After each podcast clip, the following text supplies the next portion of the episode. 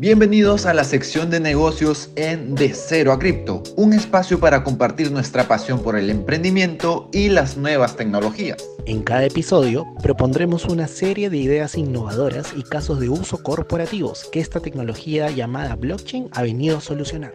Somos Protocolo Cripto, Alain Gode y Francis Sanchinelli. Y los tres estamos listos para debatir, construir y sacarle chispas a cada episodio con tal de generarle valor a la comunidad en Latinoamérica. Esperamos que les guste. Buenos días, mi gente, dirían los famosos y artistas, pero hoy desde aquí los estamos saludando desde Barcelona. ¿Cómo están a todos? Hoy tenemos un episodio donde vamos a hablar de muchísimas cosas, desde temas de metaverso en lugares súper extraños, hasta cómo nuestros celulares pueden llegar a ser muy relevantes para que moneticemos y cómo la gestión de base de datos o el Internet de las cosas, además, puede ser un elemento fundamental para las empresas del futuro. Así que, amigos, ¿cómo están? De nuevo, ¿qué tal por allá? Hermanos, ¿cómo están? Un jueves más, una semana más, cada uno en lugares diferentes, cada vez tenemos fondos diferentes, Dios mío, pero en verdad siempre aprendiendo, siempre aportando y siempre, siempre, siempre, siempre entendiendo mucho más esta tecnología enfocada en los negocios y en la cotidiano. Hoy nos vamos a ver nuevamente cómo muchas empresas están entrando mucho más fuerte en este ecosistema. Pero antes de darle el paso a protocolo, no, di, no se olviden siempre de darle like, suscríbanse. Y si este podcast le agrega valor, no se olviden de darle cinco estrellitas en Spotify, siempre activen la campanita y hagan todo lo necesario para que siempre estemos con ustedes más cerquita. ¿Cómo estás, protocolo? ¿Qué tal? ¿Cómo están, muchachos? Bueno, al fin un honor tener nuevamente a Francis aquí después de ya casi dos semanas. Y yo creo que vamos iniciando este podcast con una noticia que ha explotado todo Web3 y es que Bitcoin va a tener su propio metaverso. Hay una empresa que se dedica a la construcción de gaming que se llama Animoca Brands. Esta, esta, esta empresa que ha sido fondeada por Ubisoft, por Samsung, por la Fundación Soros y por la familia Rothschild, básicamente cada uno ha puesto 300, 400 millones de dólares y hay otros inversores más pues ha decidido crear un proyecto que se llama este, Life Beyond. Y este es un metaverso que le dará más utilidad a los ordinals. Esta tecnología que se puso en tendencia, que es muy similar a los NFTs que hay en Ethereum y que saturó en su momento en la red de Bitcoin, elevando las comisiones estratosféricamente y haciendo pues que todo sea más lento. Ahora la pregunta es, si este proyecto llega a ser un éxito, ¿cómo estará desaturada la red de Bitcoin o será que encontraremos una solución en un futuro?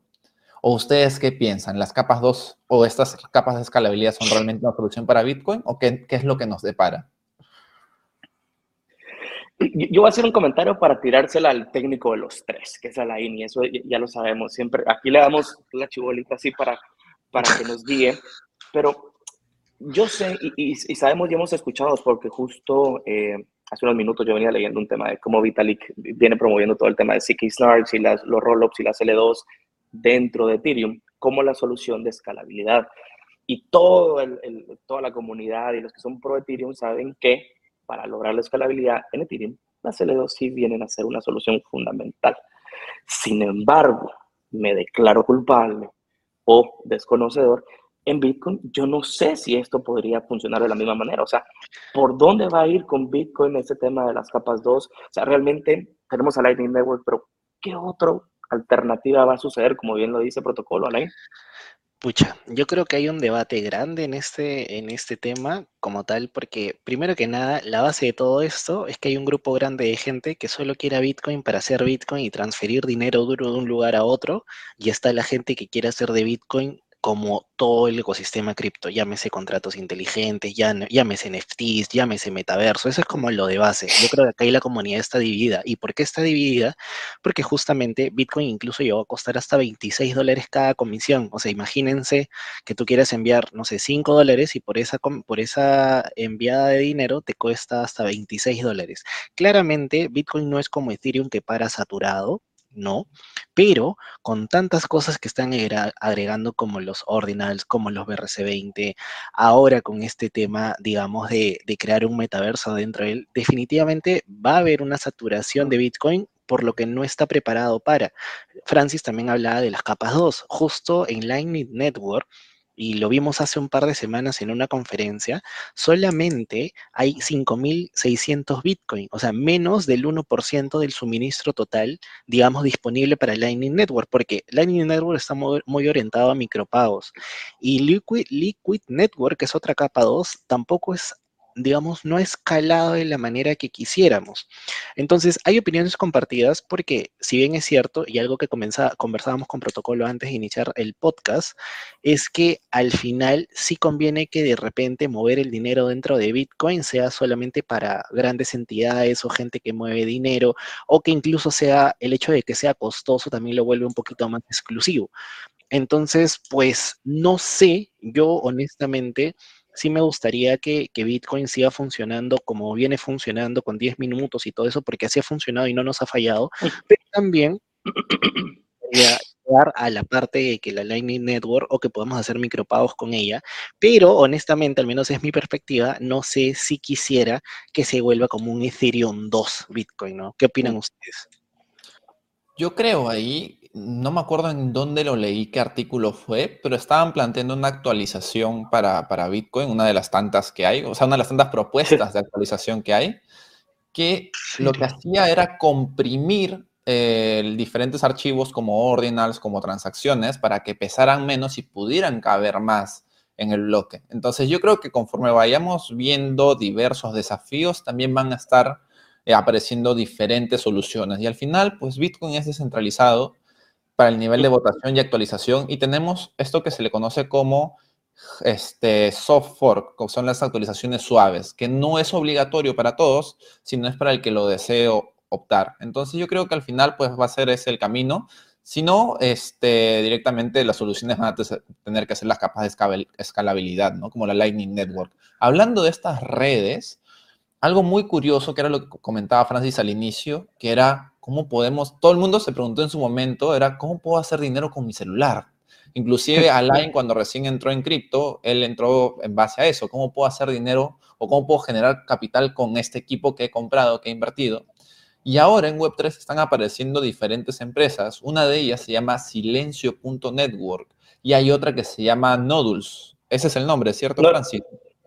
Nodul. Nodul.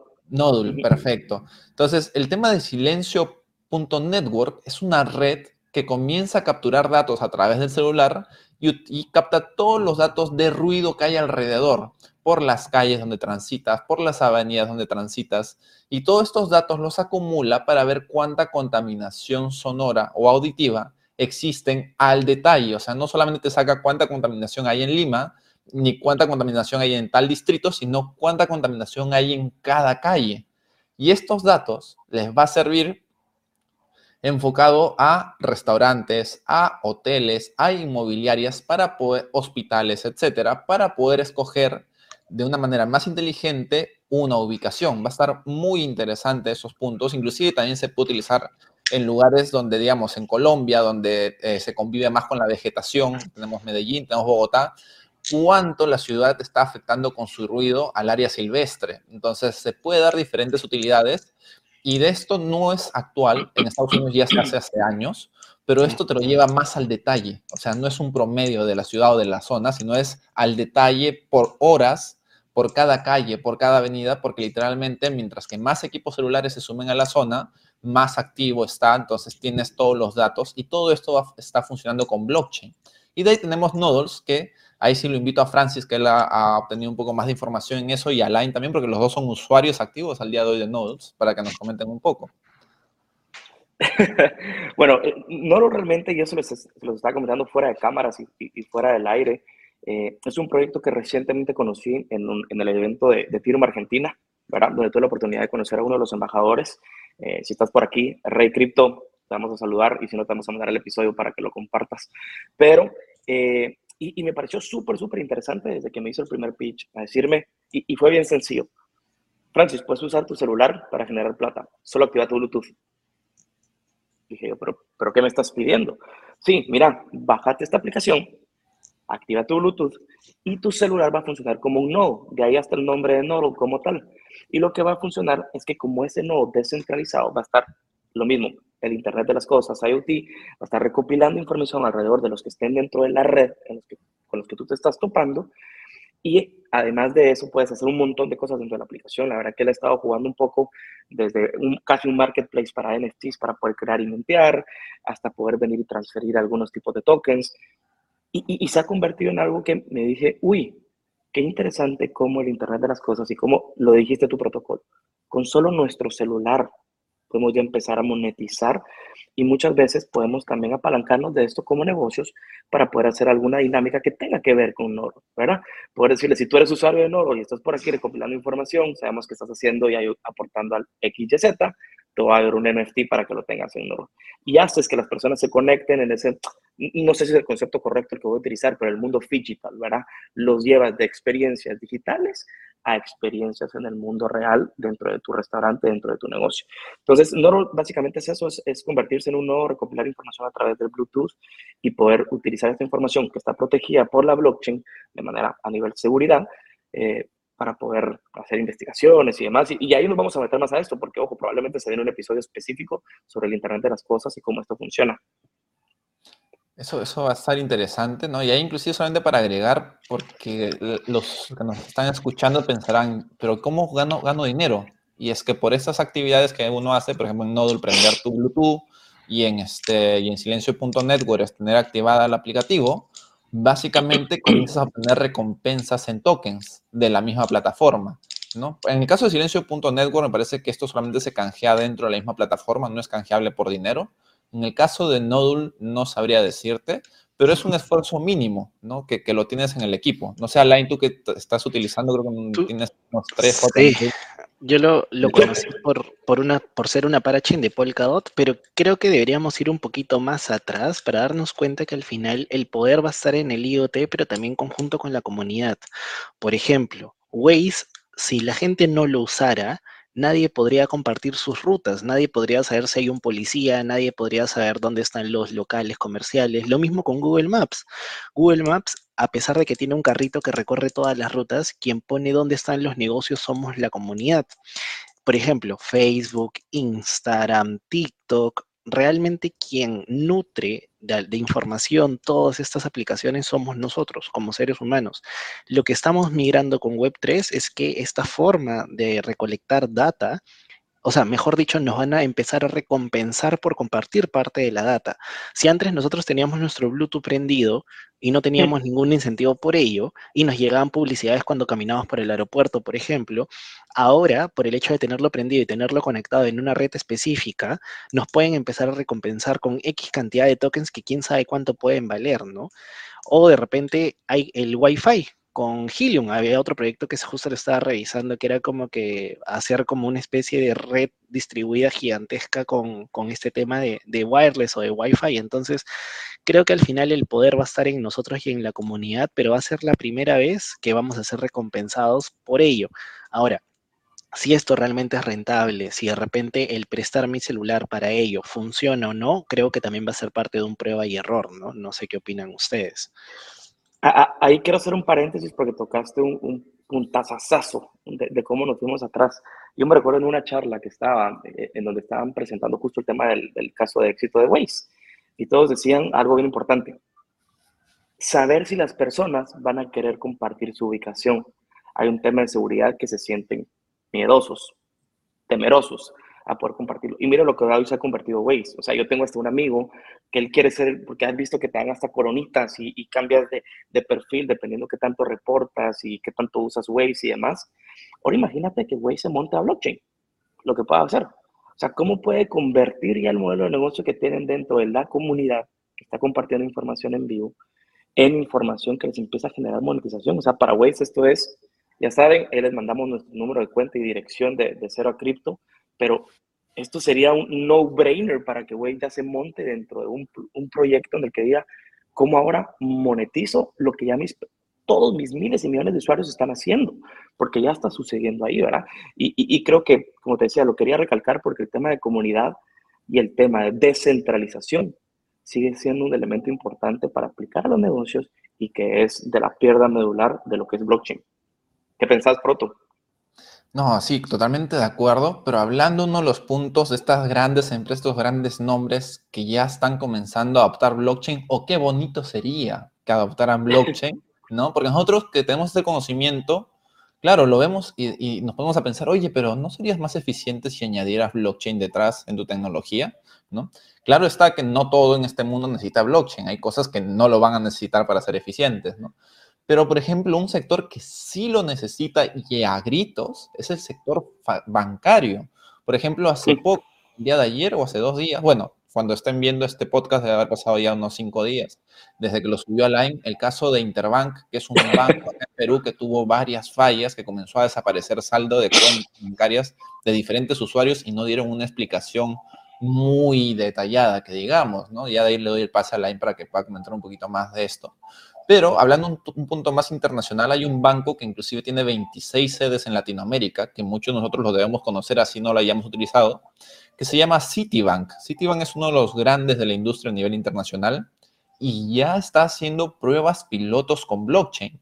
Tiene su propia red blockchain privada, esto quiere decir que no es una red blockchain pública como la que conocemos como Bitcoin, como Ethereum, sino es una que únicamente lo maneja el banco, es un único nodo que maneja el banco y se llama City Token Service. Y esto de acá está enfocado en poder brindar soluciones para pagos transfronterizos, para mejorar la liquidez y para automatizar diferentes soluciones financieras para que esté activo 24 horas, 7 días de la semana como estamos acostumbrados nosotros pues en el mundo cripto, ¿no? Entonces, no sé que ustedes qué piensan de esto, ya que los bancos ahora, claro, no le van a decir a su cliente, oye, tu dinero va a estar detrás de, una blockchain, ¿no? ya no va a estar como todos lo conocemos. Pero ustedes, ¿qué piensan? ¿Cómo creen que vaya evolucionando este, este sector financiero en los próximos meses? Ya no digamos años, ahora se va cortando el tiempo, ¿no? Sí, yo creo, a ver, si no, antes, antes de, de ahí el pase a Francis, creo que hay muchos puntos por abordar. El primero es que, como dices, el sistema bancario por años ha tenido miles de deficiencias, miles y hasta que estamos en un punto que ya lo hemos normalizado. Justo hablábamos en, hablaba en un reel hace poco que cuando te falla una transacción, cuando tu app del banco falla, cuando no puedes enviar algo, cuando no puedes pagar en el momento que más lo necesitas, eso ya está normalizado porque dices, bueno, se arreglará eventualmente, ¿no? Entonces estamos acostumbrados, entre comillas, a un servicio, no sé si llamarlo mediocre, porque tampoco es que sea malo del todo, sino un servicio no completo al 100%, ¿no? Y los bancos por años, asumo yo que han tratado de tratar de aplacar este, este, estos problemas, ¿no? Porque recordemos que los bancos tienen sistemas grandes, modernos, súper robustos y manejados por muchas personas y aún así hay muchos errores. Entonces, ¿por qué? Porque también sus fallas están centralizadas en, en pocos puntos, ¿no? Si falla una cosita, una persona se equivoca en algo, automáticamente falla toda la base de datos, ¿no? O eso es lo que nos ha permitido o lo que, nos, eh, lo que hemos visto hace poco. No solamente Interbank, acá en Perú, el BCP, el Scotiabank tuvo un error masivo también de duplicación de saldos hace poco. Entonces, te das cuenta cómo la gente no habla de las soluciones. En este caso, Bitcoin sabemos que tiene esta solución del doble gasto, pero a la gente le llega, le, pues, o sea, no le importa, pero porque tampoco ha sido vendido como tal, ¿no? Entonces, esa es la primera parte. La segunda parte es que te estás dando cuenta cómo los bancos están usando blockchains privadas. Entonces, a mí me parece, por un lado, bien, porque obviamente cada banco tiene que construir sus cosas, pero ¿cómo se van a interoperar? O sea, creo que el reto va a ser cómo vas a interoperar las blockchains públicas con las privadas, porque vamos, por lo que estoy viendo, yo no sé qué opinan ustedes, vamos a entrar en un mundo donde van a haber muchas blockchains privadas, públicas, transparentes, no transparentes, semi-transparentes, y yo no sé si los tokens A sean compatibles con los tokens B, o de repente, yo no sé si Citi en su cabeza está diciendo, oye, voy a ser pionero en esto porque quiero monopolizar y que si otro banco quiere usar mi servicio, yo se lo puedo vender. Porque recordemos que más allá de la tecnología, más allá de todo lo que está pasando en términos de evolución, eso también es un negocio y lamentablemente quien gana, si algún grande gana, pues si está pionero en alguna tecnología específica, sea blockchain, AI, lo que sea, va a ser quien va a triunfar en el mercado con mucho mayor profit que los demás, ¿no? Entonces, ¿qué opinan ustedes, no? Y, yo creo que, a ver, es una jugada magistral, como bien lo dices, del lado de City. Por lo menos el hecho de estarlo probando, de estar diciendo, me voy a atrever a ver qué sucede. Porque bien lo decías, probablemente venimos acostumbrados a, a ese ese servicio mediocre, pero a la vez, y, me acaba de pasar, ustedes saben que siempre tengo los, los ejemplos casi que vivos y latentes. Eh, el día de ayer que estaba haciendo el check-in del hotel, quise, quise pagar con el Apple Wallet, ¿verdad? Y por el monto, que tampoco era un monto exorbitante, era un poquito más de 500 euros, eh, no me dejó pagar. Tres, cuatro veces. Si uno, si no hubiera traído la tarjeta física, no me hubieran dejado pagar. Y, la excusa de él o, el conocimiento de, de, la persona era, sí, a veces cuando son montos así como que no los autorizan desde el celular. ¿Qué significa eso? La red de Apple Pay, todos los rieles que hoy suceden a través de Apple Pay con los bancos, mi banco emisor, no tiene autorizado algún tipo de pago. Y, y yo, que sí estaba dando la autorización en vivo, no podía pagar algo que quería pagar. Gracias, tenía la tarjeta, se solucionó al instante, ahí la transacción aprobada y check. Esto, como bien lo dices, si hubiera estado probablemente sobre blockchain, no sucede ese problema. Si yo tengo la disponibilidad de fondos o tengo los tokens, por ahí decirlos, o lo que fuera, o la disponibilidad de crédito en su momento, porque ahorita es para depósitos, por lo que entendí la City, pero la disponibilidad de crédito, yo debería poder correr y hacer las transferencias que yo quiera en cualquier momento. Y esto, como bien dices, la interoperatividad que van a tener es súper curiosa, porque el sistema de SWIFT que hoy por hoy sucede, eso es lo que nos sigue todavía encasillando en que los bancos se mantengan con ese tema de, de movimiento de dinero, ¿verdad? Porque es una, no voy a decir que es un protocolo, pero es una red en la que todos los bancos se pueden conectar a través del sistema de SWIFT y poder mandar dinero de manera transfronteriza y entre banco y banco. ¿Qué va a pasar cuando existan todas estas redes? Como bien dices, me hago la misma pregunta y digo, ¿será que la pueden patentizar? No sé. ¿Será lógico patentizarlo? Tampoco sé. Y no sé, y aquí me voy a meter un tema, aunque me pateen los técnicos que están por acá, pero entiendo que Chainlink tiene una solución que empieza a solucionar esto desde la perspectiva de Oráculos, que es la nueva que tiene que ver con CCPP, si no me recuerdo, si no mal me equivoco, en donde ellos están empezando a poder aportarle valor para que todas las redes y hay interoperabilidad dentro de diferentes redes. Capaz si Chainlink empieza a jugar algún rol importante a los bancos y les dicen, no se preocupen, yo conecto sus redes privadas traduzco el lenguaje loco para que puedan hacer comunicación entre ustedes. Lo que mencionas, Francis, de CCTP, ese es el, que, proyecto que tienen con Circle de USDC, ¿cierto? Creo que sí. Sí, porque me, sonaba conocido. Bueno, ahí para los, los que están interesados, que nos están escuchando, pueden buscar CCTP Circle, que es la empresa, y van a poder encontrar más, más información al respecto. Y ese puede utilizar, inclusive, lo, lo utilicé cuando a los dos días creo que, que, se, que se escuchó, pero claro, en Web3, interesante, o sea, está, es, más rápido, a veces los, los costos de comisión son un poquito más altos de lo normal, pero cuando lo utilicé está en prueba todavía, ¿no? Ahorita ya pasaron CCIP, solo corrección para que no nos patee alguien de Chainlink, CCIP. Entonces no es el mismo, me estoy confundiendo, no es el mismo. El que yo conozco es CCTP, este, este es otro, es totalmente diferente entonces. Chainlink la, la, rompe en verdad, ¿eh? en verdad. Chainlink también lo que está haciendo es tratar de que la, la red de Ethereum no se centralice a pesar de que está el staking centralizado, concentrado en ciertos lugares, ¿no? Está, no recuerdo cómo se llamaba el, mecanismo, pero en general Chainlink es una de las que está avanzando mucho más rápido que todas, así que está curioso eso. ¿Qué más? ¿Qué más hay esta vez, muchachos? Bueno, ahí también vemos que no todos son casos de éxito. Siempre hemos visto en este podcast, pues, oye, tal gigante está implementando esto, o tal otro proyecto, pues, está creciendo en este otro sector, y, y, X diferentes movidas, pero no todo es color de rosa, como se diría en este mundo, y sobre todo en el mundo del emprendimiento, en el mundo startupero, donde para avanzar tienes que romper cosas, ¿no? Entonces, Cuéntanos un poquito acerca de eso, Alain, tú que nos conversaste un poquito detrás de cámaras de esto, porque estábamos todos emocionados con Francis diciendo, oye, sí, qué bien están avanzando con toda esa tecnología, y nos llegaste con esta noticia de, pues básicamente, hay proyectos que no se dan, simplemente.